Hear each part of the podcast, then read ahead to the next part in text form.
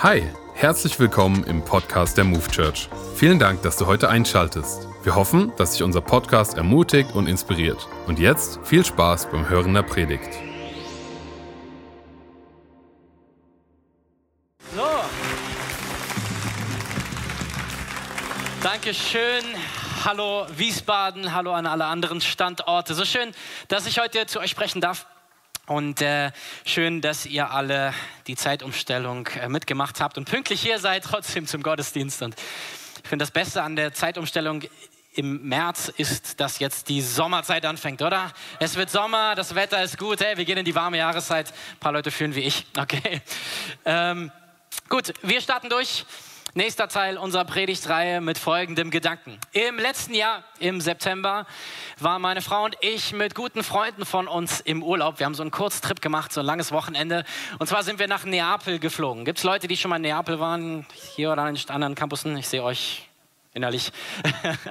ähm, Neapel ist eine wirklich spannende Stadt, lohnt sich, wenn du noch nicht da warst, kannst du empfehlen, Reise hin. Wir hatten uns entschieden, wir wollten irgendwo hin, wo es im September noch schön ist, haben uns Neapel ausgesucht. Und äh, wir haben uns dann im Vorfeld überlegt, okay, wir wollen uns ein Airbnb suchen, sind Airbnb durchgegangen, es gab eine ganze Menge Optionen, wir sind so die Bilder durchgegangen und haben überlegt, was ist das, was wir nehmen und haben uns äh, dann für ein Airbnb entschieden, was einfach richtig schön aussah auf den Bildern. Es gab eine riesengroße Dachterrasse, äh, so mit Blick über die Altstadt von Neapel, es lag ziemlich zentral und äh, was sowas in mir immer macht, ist, dass so diese, diese Vorfreude auf den Urlaub steigt. Ich weiß nicht, wie es dir geht, so die Wochen vorm Urlaub, so darauf hinfieberst und weißt, yes, bald geht's los. Wir sind dann äh, eines Tages dann nach einem Arbeitstag abends losgeflogen nach Neapel, kamen schon relativ spät dort an und äh, haben uns dann in ein Taxi gesetzt, dem Taxifahrer gezeigt, wo wir hinwollen, so Straße und äh, Stadt und so weiter. Und er hat es in sein Navi eingegeben, fuhr los und wir wussten ja auch nicht weiter. Und irgendwo hielt er dann an so einem relativ einsamen Kreisverkehr mit so ein paar heruntergekommenen Häusern drumherum und meinte, wir wären am Ziel. Äh, was er meinte, ist, also mit Händen und Füßen, äh, er konnte Italienisch, wir nicht. Ähm, und wir haben uns versucht, mit ihm zu verständigen und waren uns ziemlich sicher, dass das nicht der Ort ist, wo wir untergebracht sind. Und wir haben dann nochmal auf die Adresse geguckt und auf sein Navi und dann gemerkt, okay, die Straße stimmte, der Ort stimmte nicht. Er hat es dann irgendwann verstanden, okay, ist wieder losgefahren. Und ähm, wir sind dann tatsächlich mit ihm dann quer durch Neapel gefahren in die Altstadt. Wenn du noch nicht da warst, dann sei dir gesagt, dass die Altstadt sehr enge Straßen hat. Das hat den Taxifahrer aber nicht gestört. Er ist trotzdem so schnell gefahren wie auf, der, auf den anderen Straßen. Wir waren dankbar, dass wir lebend am Ziel ankamen. Und ähm, das sind die Momente, wo du betest dann. Ne? wir waren froh, am Haus zu sein, kurz vor Mitternacht oder um, um, Mitternacht rum.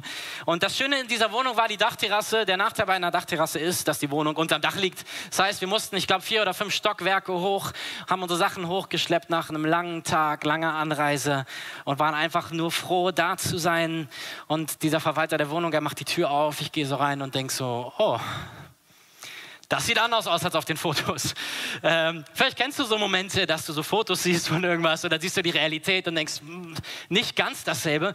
Es gibt ja eine ganze, eine ganze Berufssparte, die davon lebt, uns Dinge gut auch zu präsentieren. Oder ähm, der Burger bei McDonald's sieht ja nie so aus wie auf dem Werbeplakat oder wenn du ihn in der Hand hältst. Äh, oder wenn du Lieblingsinfluencer hast auf Instagram oder sowas. Ich weiß nicht, was so dein Ding ist, ob du lieber am, also am Handwerken bist und irgendwelche alten Möbel aufarbeitest oder ob du gerne kochst oder backst und dich dann an den Sachen da orientierst. Vielleicht bin ich einfach nur schlecht, aber mir ist es noch nie gelungen, dass das auch nur annähernd am Ende so gut aussieht wie in dem Foto auf Instagram, oder? Bin ich alleine dabei? Keine Ahnung. Okay, nein.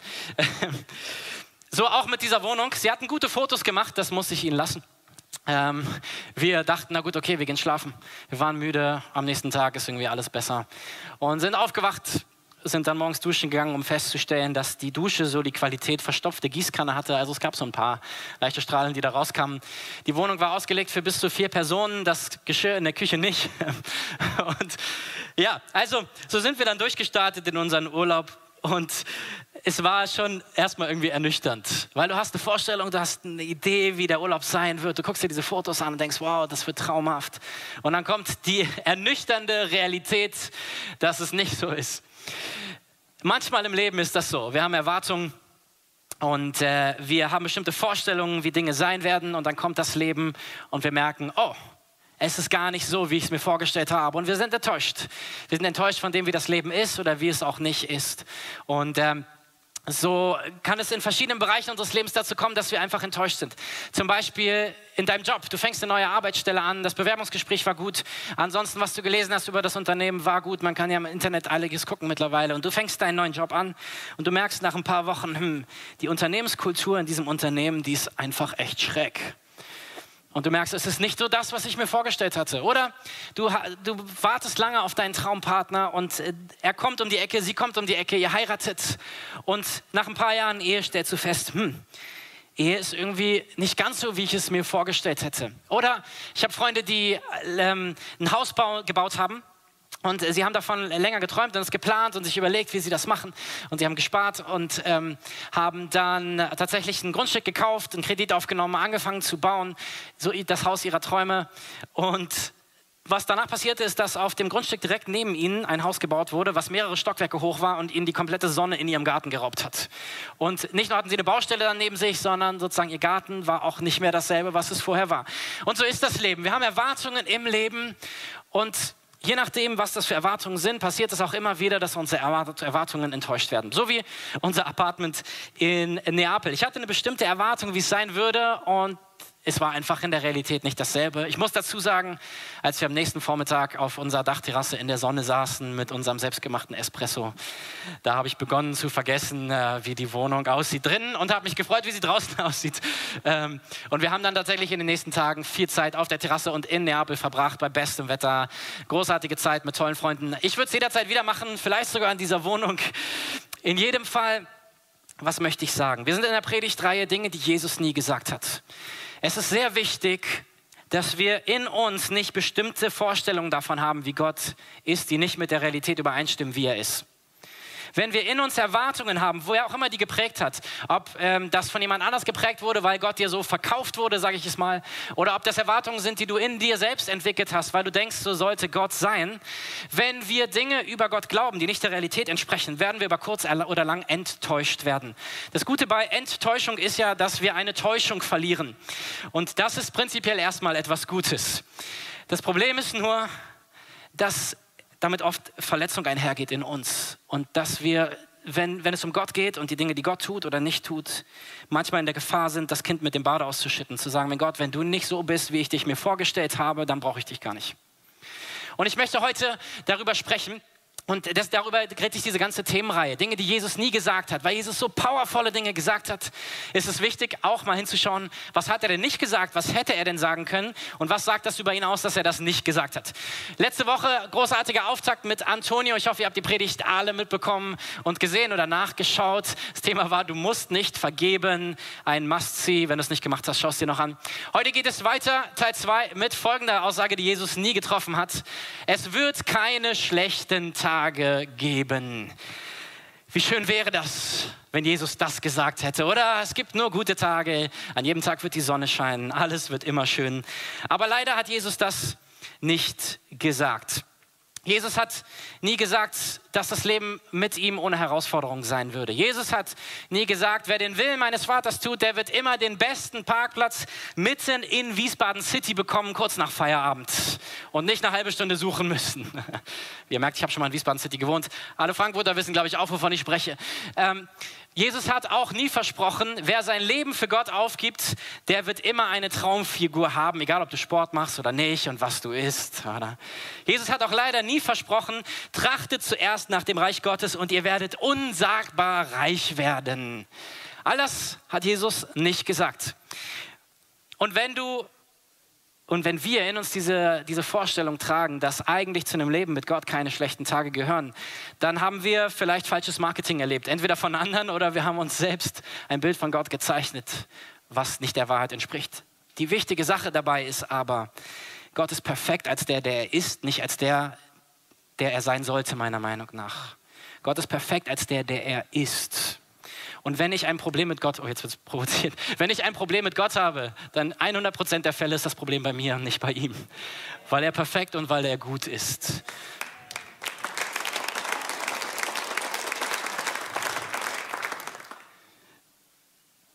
Und so müssen wir uns realisieren, dass es wichtig ist, Jesus zu verstehen, wie er sein wollte und wie er tatsächlich ist. Jesus hat uns nie versprochen, dass wir für immer schlank sein werden und sportlich und reich. Jesus hat uns nie versprochen, dass das WLAN nie versagt, während wir gerade Netflix gucken. Jesus hat uns nie versprochen, dass nicht mal ein Regentag kommt, wenn wir einen Urlaub gebucht haben. Jesus hat nicht versprochen, es wird keine schlechten Tage geben. Aber was er versprochen hat, das wollen wir uns zusammen anschauen. Johannes 16, wir gucken uns gleich ein paar Verse dort an. Kontext ist, Jesus steht kurz vor seinem Tod. Er wird bald hingerichtet werden. Er weiß es und er gibt seinen engsten Freunden, seinen Jüngern ein paar Dinge mit auf den letzten Metern und sagt, folgendes ist für euch wichtig. Und in diesem Kontext des Kapitels und der Kapitel drumherum spricht er darüber, dass er diese Welt verlassen wird und dass auf die Jünger schmerzvolle Zeiten warten werden. Trauer, Leid, Herausforderung. Auf der anderen Seite sagt er aber auch, ja, ich werde die Welt verlassen, aber ich schicke euch den Heiligen Geist. Und der wird euch in alle Wahrheit führen. Der wird euch all das erklären, was ich gesagt habe, wo ihr euch schon immer gefragt habt, Jesus, was meinst du? Und er wird euch Freude schenken und er wird euch Frieden schenken und er wird euch mitten in all den Herausforderungen Gottes Freude schenken, die nicht von dieser Welt ist. Für Jesus war es immer beides. Wir schauen jetzt mal rein, wie er das ausdrückt. Johannes 16 ab Vers 20. Ich versichere euch, ihr werdet weinen und trauern über das, was mit mir geschehen wird, aber die Welt wird sich freuen. Ihr werdet trauern, doch eure Trauer wird sich von einem Augenblick zum anderen in große Freude verwandeln, wenn ihr mich wieder seht. Es wird sein wie bei einer Frau in den Wehen. Wenn ihr Kind erst geboren ist, verblassen die Schmerzen angesichts der Freude, dass ein neuer Mensch zur Welt gekommen ist. Jesus hat hier eine bewusste Doppeldeutigkeit, die auch Johannes in seinem Evangelium wieder aufgreift. Er sagt zuerst jetzt mal zu den Jüngern, er sagt, ich werde sterben, ihr werdet mich drei Tage nicht sehen und dann werde ich auferstehen von den Toten. Ihr werdet traurig sein, dass ich gestorben bin, aber dann werdet ihr mich sehen und ihr werdet euch freuen und eure Freude wird so groß sein, dass sie euch niemand mehr nehmen kann. Aber wir merken in dem ganzen Kontext, dass das Ganze noch eine andere Ebene hat, nämlich für dich und für mich. Jesus verspricht uns dass in unserem Leben Tage kommen werden, an denen wir traurig sind, an denen wir Schmerzen haben, an denen das Leben herausfordernd und schwierig wird. Es ist ein Versprechen von Jesus. Willkommen zu einer ermutigenden Sonntagspredigt in der Move Church. Jesus verspricht uns, dass schwierige Tage kommen, aber er verspricht uns auch, dass der Moment kommen wird, an dem er mit seiner Freude in den Schmerzen hineinkommt und alles vergessen sein wird, was war. Die frühe Kirche hat nicht umsonst so eine starke Naherwartung gehabt, dass Jesus bald wiederkommt. Was heißt das? Unser Seniorpastor Andreas hat am Freitag vor dem Dream Team darüber gesprochen. Wenn ihr da wart, wisst ihr Bescheid. Dass die frühe Kirche eine Begrüßungsformel hatte, nämlich Maranatha. Auf Deutsch heißt das, unser Herr kommt. Und die Antwort war, ja, komme bald Herr. Es war die Sehnsucht in ihnen, wenn sie die Welt um sich angeschaut haben, die Schmerzen gesehen haben, die Leiden gesehen haben, die Herausforderungen und den Frust gesehen haben, dann war ihre Reaktion, ja, Jesus, komm bald, komm so schnell wie möglich, bring dein Reich, bring deine Gerechtigkeit, bring deinen Frieden und setz den Schmerzen in dieser Welt ein Ende. Das ist das, warum wir als Christen heute noch weltweit mit dieser Erwartung, mit dieser Sehnsucht leben. Dass wir glauben, dass Jesus wiederkommt, ist nicht für Leute, die einfach gern die Offenbarung lesen, sondern es ist ein Kernaspekt unseres Glaubens, dass wir wissen, diese Welt ist nicht das Ende. Unser Zuhause ist dort, wo Jesus ist. Wir werden erst vollständig sein, wenn wir bei ihm sind. Und spätestens in diesem Moment ist jeder Schmerz vorbei, alles Leid und alle Traurigkeit.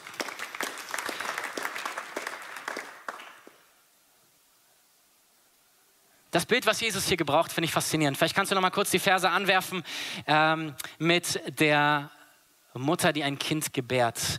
Es wird sein wie bei einer Frau in den Wehen, wenn ihr Kind erst geboren ist, verblassen die Schmerzen angesichts der Freude, dass ein neuer Mensch zur Welt gekommen ist. Ich bin keine Mutter, offensichtlich. Und äh, trotzdem, finde ich, kann man sich in dieses Beispiel hineindenken. Alle Mütter hier und die online mit dabei sind oder an anderen Campussen, ihr könnt es noch stärker nachvollziehen als wir anderen. Eine Geburt ist eine schmerzvolle Sache. Sie ist herausfordernd, manchmal dauert es viele, viele Stunden. Und äh, währenddessen hat die Frau echte Schmerzen. Alle Männer, die mit drin waren, wissen dann wahrscheinlich auch Bescheid. Ähm, und Folgendes passiert aber nicht. Ich vermute, es gibt keine Mutter auf diesem Planeten, die danach ihr Kind in den Arm hält und sagt, Alter, das hat ganz schön wehgetan. Und über so viele Stunden, was hast du dir eigentlich dabei gedacht? Hättest du nicht wenigstens ein bisschen schöner sein können, wenn du mir schon so viel Schmerz machst? Oder was auch immer. Es gibt keine Mutter auf der Welt, die das so sagen würde. In dem Moment, in dem dieses neugeborene Wunder in ihren Armen liegt, sagt sie, wow, du bist von mir gekommen. Und das ist das, wovon Jesus hier spricht. Jesus sagt, in dieser Welt werden wir Schmerzen haben und es wird schwere Tage geben, es wird Herausforderungen geben.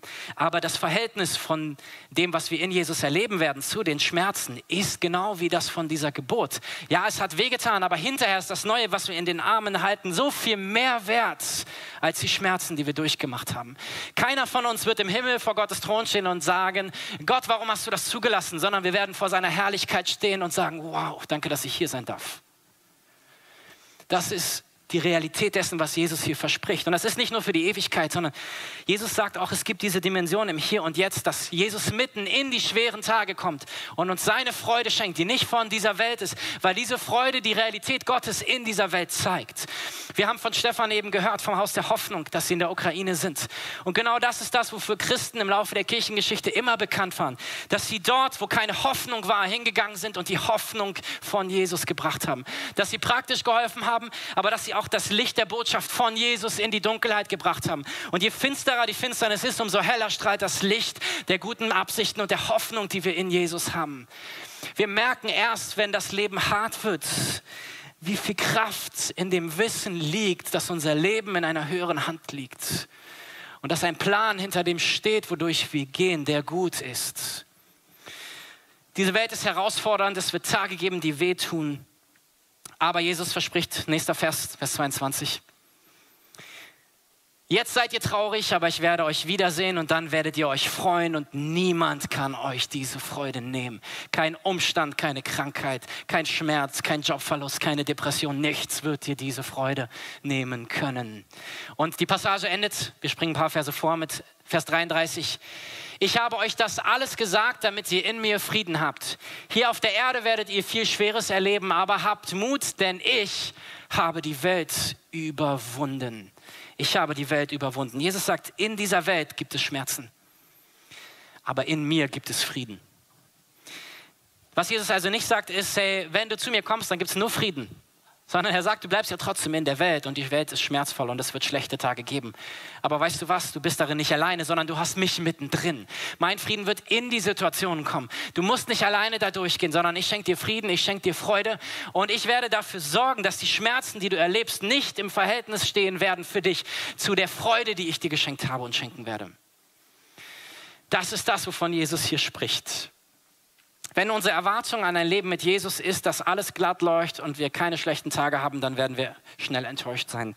Und ähm, das ist ja auch manchmal eine Reaktion, die ich beobachte. Deswegen ist das für mich heute ein Herzensthema. Ich merke, wenn das Leben schwer wird, dann reagieren die Leute auf die eine oder andere Art. Manche rennen zu Jesus und manche von ihm weg.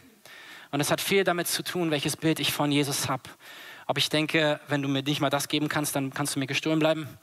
Oder ob ich denke, wenn alles um mich zerbricht, dann brauche ich dich umso mehr, weil du bist der einzige Ort in diesem Universum, der mir irgendwie Hoffnung und Frieden und Hilfe bringen kann.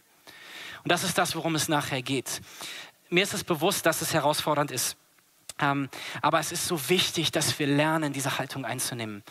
Dass wir lernen zu verstehen, wie viel Hoffnung in Jesus liegt. Nicht nur ähm, ist es in der Ukraine gerade, die letzten Jahre sind wir durch eine Zeit mal wieder gegangen, die echt herausfordernd ist, oder? Corona, so viele Menschen gestorben, es hat unseren Alltag bis ins kleinste Detail hin verändert über jetzt mehrere Jahre.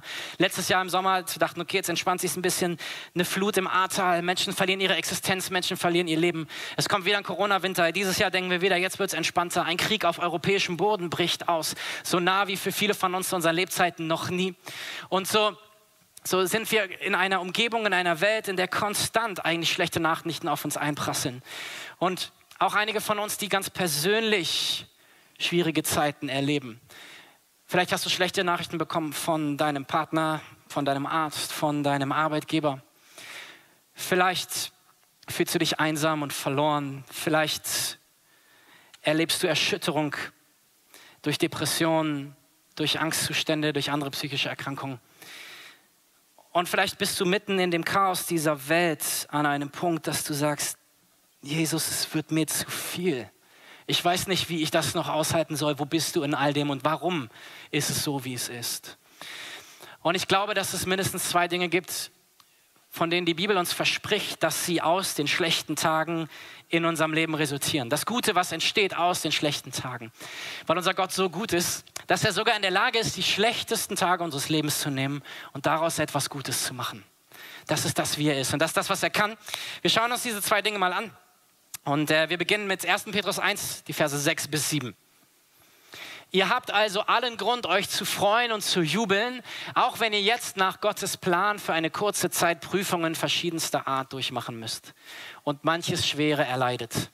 Denn diese Prüfungen geben euch Gelegenheit, euch in eurem Glauben zu bewähren. Genauso wie das vergängliche Gold im Feuer des Schmelzofens gereinigt wird, muss auch euer Glaube, der ja unvergleichlich viel wertvoller ist, auf seine Echtheit geprüft werden. Und wenn dann Jesus Christus in seiner Herrlichkeit erscheint, wird eure Standhaftigkeit euch Lob, Ruhm und Ehre einbringen. Der erste Punkt, den wir mitnehmen, ist, in schweren Zeiten wird unser Glaube auf Echtheit geprüft. Was das meint, ist folgendes. Meine Frau und ich haben vor ein paar Wochen, äh, sind wir ein paar Erbstücke durchgegangen von den Großeltern meiner Frau. So ein Schmuckkästchen, wo Ketten drin waren und Ringe und Uhren. Und unter anderem war dort so ein silbernes Münzstück drin, noch in so einer Münzsammlerhülle. Und äh, wir haben uns das angeguckt und da stand 10 Euro drauf, und zwar eine silberne Münze. Und ich dachte mir, ach super, vielleicht ist die ja noch was wert. Und äh, dachte mir, naja, mindestens 10 Euro wird es ja sein, wenn 10 Euro draufsteht. Also bin ich ins Internet gegangen, und habe angefangen, mich umzugucken und schon mal bei eBay gesehen, dass das einige halt für 10 Euro reingestellt haben. Dachte ich, na gut, 10 Euro kriege ich schon mal. Habe ein bisschen weiter gegoogelt, bis ich zu einem Münzsammlerforum kam und habe Folgendes festgestellt. Diese Münze wurde 1998 geprägt, ein Jahr bevor ähm, der Euro überhaupt eingeführt wurde. Es war eine Sammleredition und der Wert dieser Münze ist eigentlich nichts. Also ich kann mit dieser Münze nicht irgendwo in den Laden gehen und sagen, hier sind 10 Euro, ich bezahle damit, weil es einen, einen, einen ideellen Wert hat. Also eine Sammlermünze eben. Und dann dachte ich, naja, vielleicht hat wenigstens das Silber einen Wert, die ist ja Silber. Und habe mir dann weitergelesen und da stand, die ist aus Neusilber. Dachte ich, okay, neues Silber ist auch okay. Neusilber ist eine Legierung aus Kupfer, Zink und Nickel. Also das Ganze war weder Silber noch irgendetwas sonst wert als Euro. Es war einfach eine scheinende, silberscheinende Münze. Das ist das, wovon Petrus hier spricht. Er sagt, es gibt echten Glauben und das impliziert, es gibt auch unechten Glauben. So wie es echte Silbermünzen gibt und unechte Silbermünzen. Der Unterschied ist von außen nicht immer gleich erkennbar. Sie können gleich aussehen. Der, der unechte Glaube, der kann genauso aussehen wie der echte Glaube. Er kann die richtigen Dinge sagen. Er kann am Ende eines Gottesdienstes das Vaterunser auswendig runtersagen. Er kann ab und zu mal in Gottesdienst gehen, zumindest an Weihnachten oder so. Der, er kann auch vielleicht sogar abends beten, irgendein Gebet, was man mal von seiner Oma mitbekommen hat oder sowas, jeden Abend vom Schlafen gehen. Echter Glaube und unechter Glaube können nach außen hin auf dieselbe Art und Weise aussehen. Ähm, aber der Punkt ist, innen drin ist die unechte Münze trotzdem unecht. Ich kann jetzt diese silberne Münze irgendwo hinbringen und sie zum Ankauf geben, aber ich werde dafür 0 Euro kriegen, weil da kein Silber drin ist. Unechter Glaube bleibt unecht. Unechter Glaube ist ein Glaube, der nicht auf Gott aufbaut, sondern auf uns selbst. Echter Glaube ist ein Glaube, der auf Gottes Gnade aufbaut, der versteht, ein Christ kann ich nur in der Beziehung zu Jesus sein, in einer persönlichen Beziehung. Ich kann meinen Glauben nicht auf meine Rituale aufbauen, auf das, was ich tue, auf das, was ich selber leiste, sondern ich verstehe, Glaube funktioniert nur, wenn ich bei meinem Leben mich einfach verlasse auf, auf Gott und dass er mein Leben lenkt und dass er mein Gott ist und in, in dieser persönlichen Connection zu ihm stehe. Petrus sagt, in den schweren Zeiten unseres Lebens zeigt sich, ob unser Glaube echt ist weil sich in den schweren Zeiten unseres Lebens, dann, wenn uns der Glaube etwas kostet, zeigt, wie viel uns dieser Glaube wert ist. Und er ist uns nur dann etwas wert, wenn er einen Wert hat für uns. Das heißt, wenn wir merken, dass diese Beziehung zu Gott tatsächlich dieser Art ist, dass sie uns auch in den schlechten Tagen den Halt gibt, den wir brauchen und die Perspektive und die Hoffnung und den Frieden. Wenn uns eine Sache etwas kostet, dann sehen wir, was sie uns wert ist. Petrus spricht hier nicht davon, und das ist mir vielleicht auch nochmal wichtig dann, ähm, spricht nicht davon, dass wenn es dir nicht gut geht in schlechten Zeiten, dass du nicht in den Himmel kommst oder sowas. Darum geht es überhaupt nicht. Es geht darum, dass wir an den schlechten Tagen merken, wie viel von dem, was ich hier weiß, habe ich hier verinnerlicht? Wie viel von dem, was ich über Gott sage, lebt in meinem Herzen? Und ähm, an wie viel kann ich festhalten, auch wenn die Umstände alle etwas anderes sagen? Das ist das, wovon er hier spricht. Und wenn wir also das anschauen, was echter Glaube ist. Ich meine, in unserer Umgebung vielleicht nochmal das. Viele Menschen bezeichnen sich als Christen in unserem Land, aktuell noch ungefähr 50 Prozent. Was viele aber darunter verstehen, ist eine Kirchenzugehörigkeit. Und vielleicht auch eine Abgrenzung zu sagen, ich bin Christ und nicht Moslem oder Buddhist oder was auch immer. Was ein Christen nicht ausmacht, ist, dass er in die Kirche geht. Was ein Christen auch nicht ausmacht, ist, ähm, was auf seiner Lohnsteuerkarte steht, welcher Religionsgemeinschaft er seine Kirchensteuer zahlt. Was ein Christen ausmacht, ist seine persönliche Beziehung zu Jesus Christus. Und das ist das, was, wovon Petrus hier spricht. Ganz besonders, wenn das Leben herausfordernd wird, ist die Frage sozusagen, warum wir Jesus nachfolgen. War das Marketing war, komm zu Jesus und alles wird toll in deinem Leben? Ich sage dir, mit Jesus ist das Leben großartig, aber nicht alles ist großartig. Es gibt trotzdem schwere Tage, die zu großartigem führen. Da kommen wir gleich drauf. Aber ist, das Versprechen ist nicht wahr. Komm zu Jesus und dein Leben wird nur noch super sein. Komm zu Jesus und du hast ihn in deinem Leben, wenn das Leben nicht super ist. Das ist das Versprechen. Und dass wir wissen an den schlechten Tagen, ich bin nicht alleine, sondern ich habe ihn bei mir. Ähm, und so ist also das Erste, was passiert, ist, dass schwere Tage für uns eine Art Bestandsaufnahme sind. Wir erkennen, wo unser eigener Glaube steht.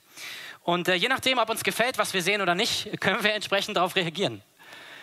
Wenn wir merken, okay, in dieser schlechten Zeit reagiere ich überhaupt nicht so, wie ich es gedacht hätte, dass ich reagiere, wenn eine Krise kommt, dann kann es für uns ein Anstoß sein zu sagen, Jesus, ich habe scheinbar noch nicht gut genug verstanden, wie gut du bist und wie ernst du das meinst, was du in der Bibel sagst und wie sehr das stimmt, dass du mir Freude schenken möchtest und zu sagen, ich möchte jetzt investieren in diese Beziehung und anstatt wegzulaufen von dir, gehe ich erst recht zu dir, weil ich glaube, weil ich glauben möchte und weil ich glaube, dass bessere Tage kommen, weil ich glaube, dass du mir Freude schenken willst, weil ich dir glauben will, dass deine Versprechen wahr sind, dass du gute Ausgänge und gute Lösungen hast für mich. Also, unser Glaube wird auf Echtheit geprüft und nicht nur ist es sozusagen für uns der Check-up, weil wir werden nicht geprüft, damit Gott weiß, woran wir sind. Gott kennt mein Herz durch und durch und auch deins.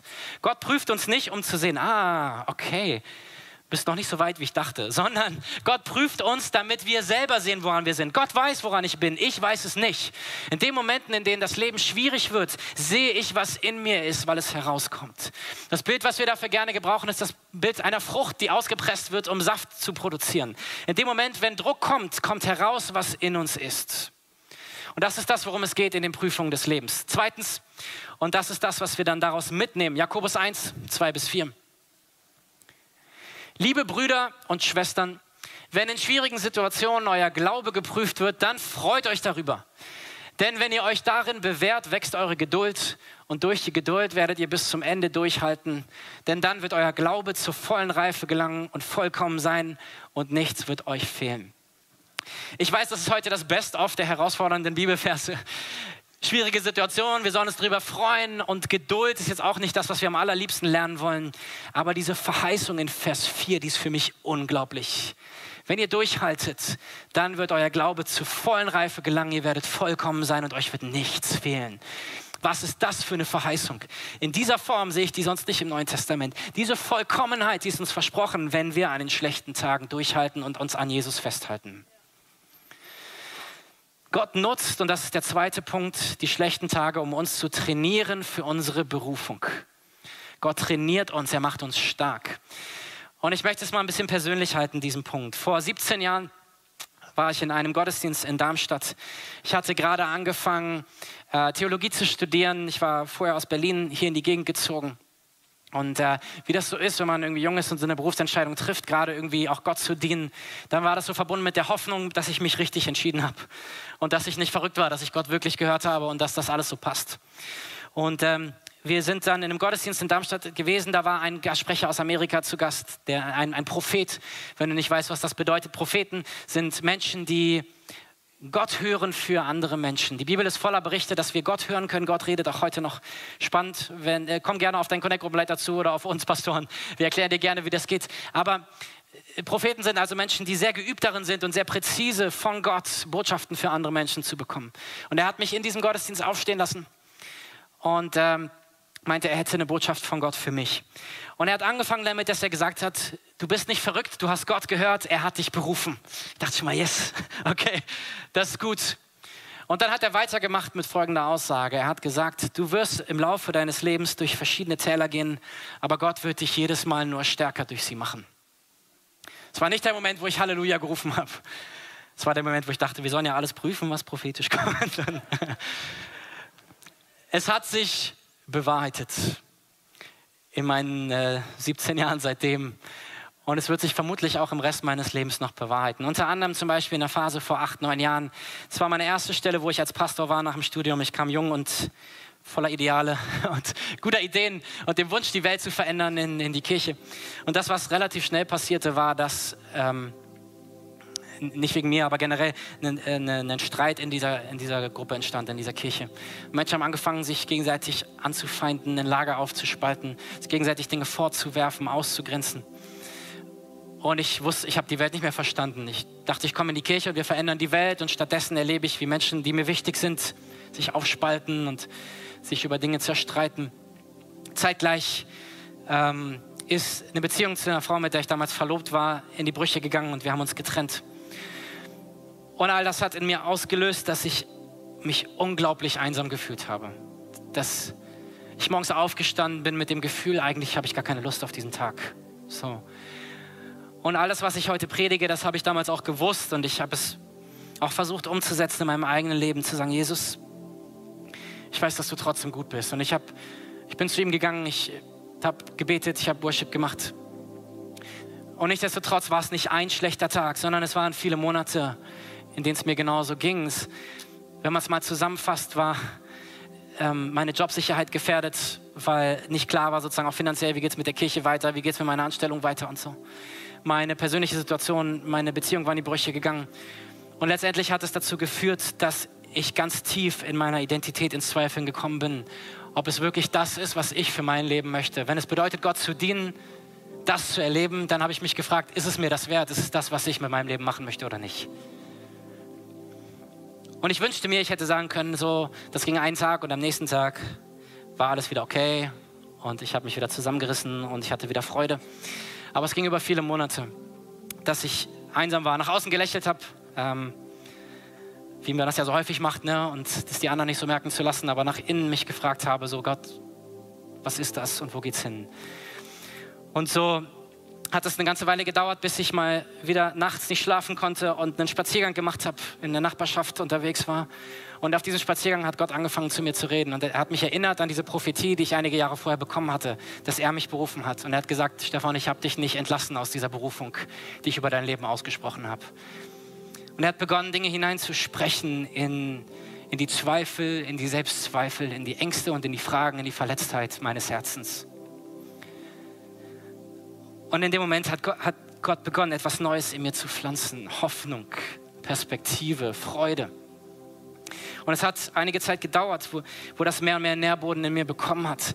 Und ich immer mehr verstanden habe, was Gott eigentlich in dieser Phase mit mir gemacht hat. Ich kann heute hier stehen weil Gott mich durch diese Zeit geschickt hat. Ich bin heute der Pastor, der ich heute bin, weil ich damals durch diese Zeit gegangen bin und Gott mich stark gemacht hat. Weil, wenn wir mal über, darüber nachdenken, wenn wir Sport machen, ins Fitnessstudio gehen, was ist das? Wir Muskeln aufbauen, wenn wir die Gewichte erhöhen, oder? Wenn der Widerstand da ist. Wir bauen nicht Muskeln auf, wenn wir nach dem Sport in die Sauna gehen oder in den Whirlpool. Wir bauen Muskeln auf, wenn wir trainieren, wenn es Widerstand gibt. Und das ist genauso wahr für unser Leben mit Gott. Die schweren Tage, das sind die, die unseren Glauben stark machen. Das sind die, die uns festmachen. Die uns auch eine Autorität geben, in das Leben von anderen Menschen zu sprechen. Weil das, was wir durchmachen, unser Zeugnis ist von dem, wer Gott ist und was er tun kann. Heute, acht, neun Jahre später, bin ich mit der besten Frau der Welt verheiratet und ich liebe meinen Job. Ich bin sehr dankbar, Teil des Teams dieser großartigen Kirche zu sein, in der ich sehr, sehr gerne diene. Und Gott hat nicht nur vieles gut gemacht, er hat mich überrascht an so vielen Stellen mit so viel Gutem. Ich wusste damals schon, dass Gott irgendwie was Gutes daraus machen muss, weil warum macht er es sonst? Aber in dieser Phase zu leben und zu sehen, dass es wahr, wovon Jesus spricht, in dem Moment, wo das Neue geboren ist, sind die Schmerzen, die da waren, nicht mehr wichtig, weil Gott Freude geschenkt hat und weil Gott Neues geschenkt hat. Und was auch immer die Phase ist, durch die du gerade gehst, ich möchte dich heute fragen, was ist, wenn Gott dabei ist, dich zu trainieren für deine Berufung? Was ist, da, wenn Gott dabei ist, mitten in diesen schweren Momenten etwas in dir hervorzubringen, was dir die Substanz gibt für die Tage, die vor dir liegen? Mein Leben hat immer noch mal schwere Tage. Aber es sind nicht dieselben schweren Tage wie die vor acht Jahren. Es sind andere. Damals habe ich Muskeln aufgebaut, die ich jetzt habe. Und heute legt Gott manchmal noch eine andere Scheibe drauf. Aber es ist alles in dem Vertrauen darauf, dass mein himmlischer Trainer weiß, was der richtige Trainingsplan für mein Leben ist. Es ist das Vertrauen darauf, dass er mich stark macht. Unser Gott ist kein Sadist. Er ist ein liebevoller Vater. Wenn wir in die Bibel schauen, hey, dann gibt es so viele Beispiele, wo wir das sehen. In Josef, der uns bekannt davon ist, dass er der zweite Mann neben dem Pharao in Ägypten war und dafür gesorgt hat, dass das Volk Israel überlebt hat, überhaupt eine Hungersnot. Wie ist er da hingekommen? Seine Brüder haben ihn verraten und als Sklaven verkauft. Er ist ungerecht äh, angeklagt worden und im Gefängnis gelandet. Oder wir sehen in David, der Goliath besiegt. Hey, wie gut ist das? Der Riese ist gefallen. Der Weg dorthin waren viele einsame Stunden, in denen er treu die Schafe seines Vaters gehütet hat, gegen Bären und Löwen gekämpft hat. Wir sehen es bei Petrus, der, der große Kirchenvater überhaupt wurde, der Leiter der ersten christlichen Bewegung. Aber sein Weg dorthin hat ihn immer wieder anecken lassen mit seiner großen Klappe. Er hat so viele Dinge gesagt, die er hinterher bereut hat. So viele Momente, wo er sich selber in die Bredouille gebracht hat, bis zu dem Moment, wo er Jesus verraten hat.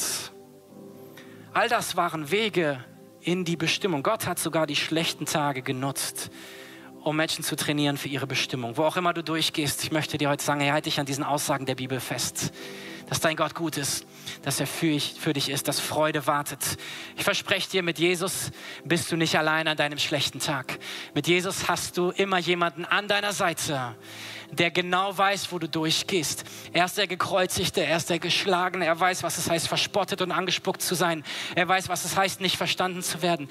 Er weiß, was es heißt, Schmerzen zu erleben. Er war der Mann der Schmerzen, aber weißt du, was er auch ist? Er ist der auferstandene König. Er ist der Herr aller Herren. Er ist der, der ohne Anfang und ohne Ende ist. Und er ist mit dir in deiner Situation. Jedes Knie beugt sich vor ihm. Jede Autorität ist ihm untergeordnet.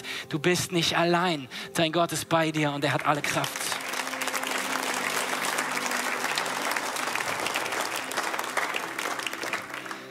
Und wie bei der schwangeren Frau wird der Moment kommen, wo du das Neue in den Händen hältst und das andere wird nicht mehr wichtig sein. Vieles, vieles, vieles in diesem Leben und der Rest nach diesem Leben. Keiner von uns wird vor dem Thron Gottes stehen und ihm Vorwürfe machen. Wir werden alle staunen über die Größe und die Liebe unseres Gottes und dass wir einen Teil daran haben dürfen. Hey, unser Gott, er ist gut. Jesus hat nie gesagt, es wird keine schlechten Tage geben, aber er hat viel Besseres gesagt. Er hat gesagt, ich bin bei dir alle Tage bis ans Ende der Welt. Hey, und wenn du in dir Freude und Dankbarkeit hast über diesen Gott, lass mal zusammen aufstehen, ihm Applaus geben und ihn ehren dafür, hey, wie gut er ist. Amen.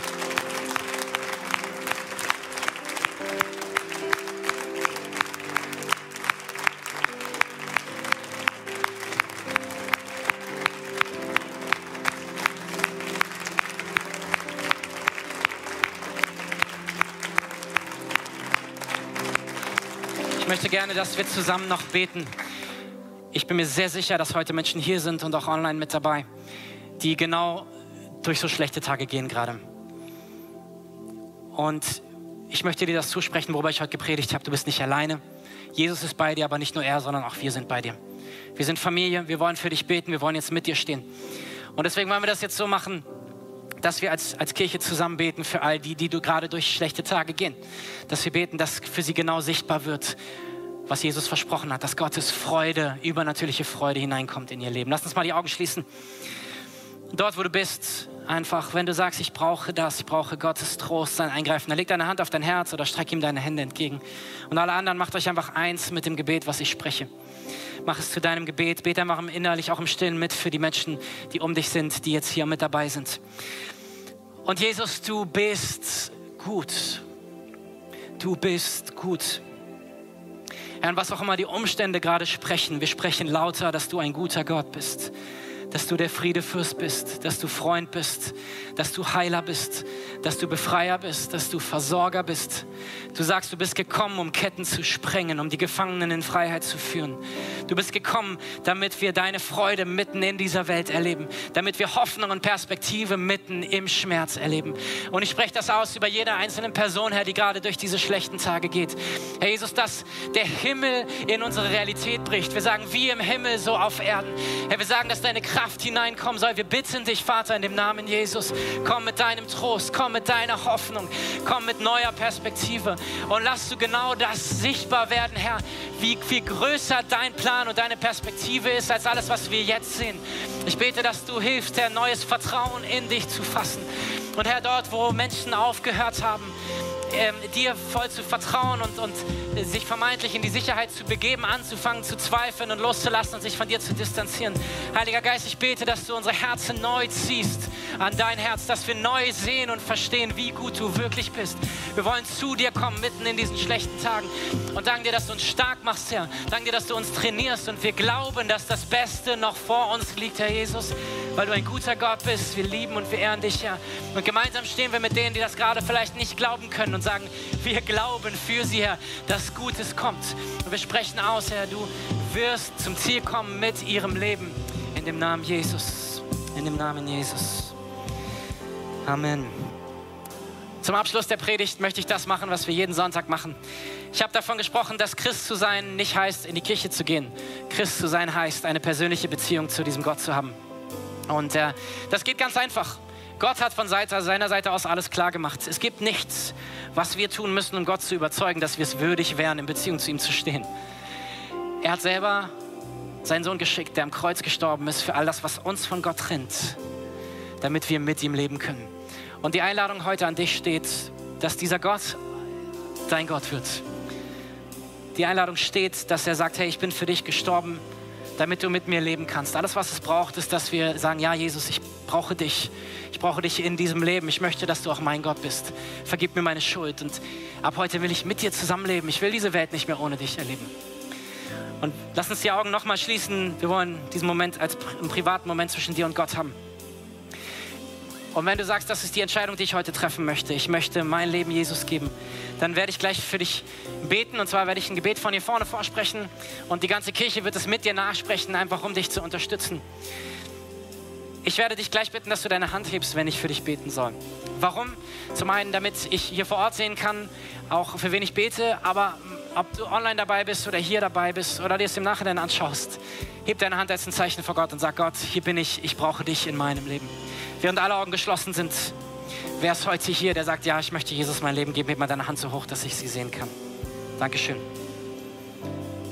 Noch jemand? Dankeschön. Dankeschön. Vielen Dank. Vielen Dank. Ihr dürft die Hände gerne wieder runternehmen. Ich spreche ein Gebet vor und als ganze Kirche sprechen wir es laut nach. Jesus, danke, dass du mich liebst. Danke, dass du für mich gestorben bist. Ich glaube an dich. Du bist der Auferstandene. Vergib mir meine Schuld. Es tut mir leid, dass ich ohne dich gelebt habe. Komm du in mein Leben. Sei du auch mein Gott. Ich will dieses Leben mit dir leben. Ich brauche dich. Danke, dass ich ab jetzt dein Kind bin und mich nichts mehr von dir trennen kann. Auch keine schlechten Tage. Danke, Jesus. Amen, Amen. Kann man lass uns dem mal einen Applaus geben und wir gehen zusammen nach meinem Song. Danke, dass du dir heute eine unserer Predigten angehört hast. Wenn dich die Botschaft angesprochen hat und du eine persönliche Beziehung mit Gott gestartet hast, sagen wir herzlichen Glückwunsch zur besten Entscheidung deines Lebens. Wir möchten dir die Möglichkeit geben, mit uns in Kontakt zu treten und dir dabei helfen, deine nächsten Schritte in deinem Leben als Christ zu gehen. Melde dich dazu einfach auf der Seite hallo.movechurch.de. Wir freuen uns auf den Kontakt mit dir. Und wenn dir das, was du heute gehört hast, gefallen hat, abonniere doch unseren Kanal oder teile diese Folge mit Freunden und rate unseren Podcast. Noch mehr Content und weitere Informationen zu uns als Move Church bekommst du entweder auf movechurch.de oder unseren Social Media Kanälen. Danke fürs Reinhören und bis demnächst. Vielleicht vor Ort in einem unserer Gottesdienste oder wieder hier im Podcast.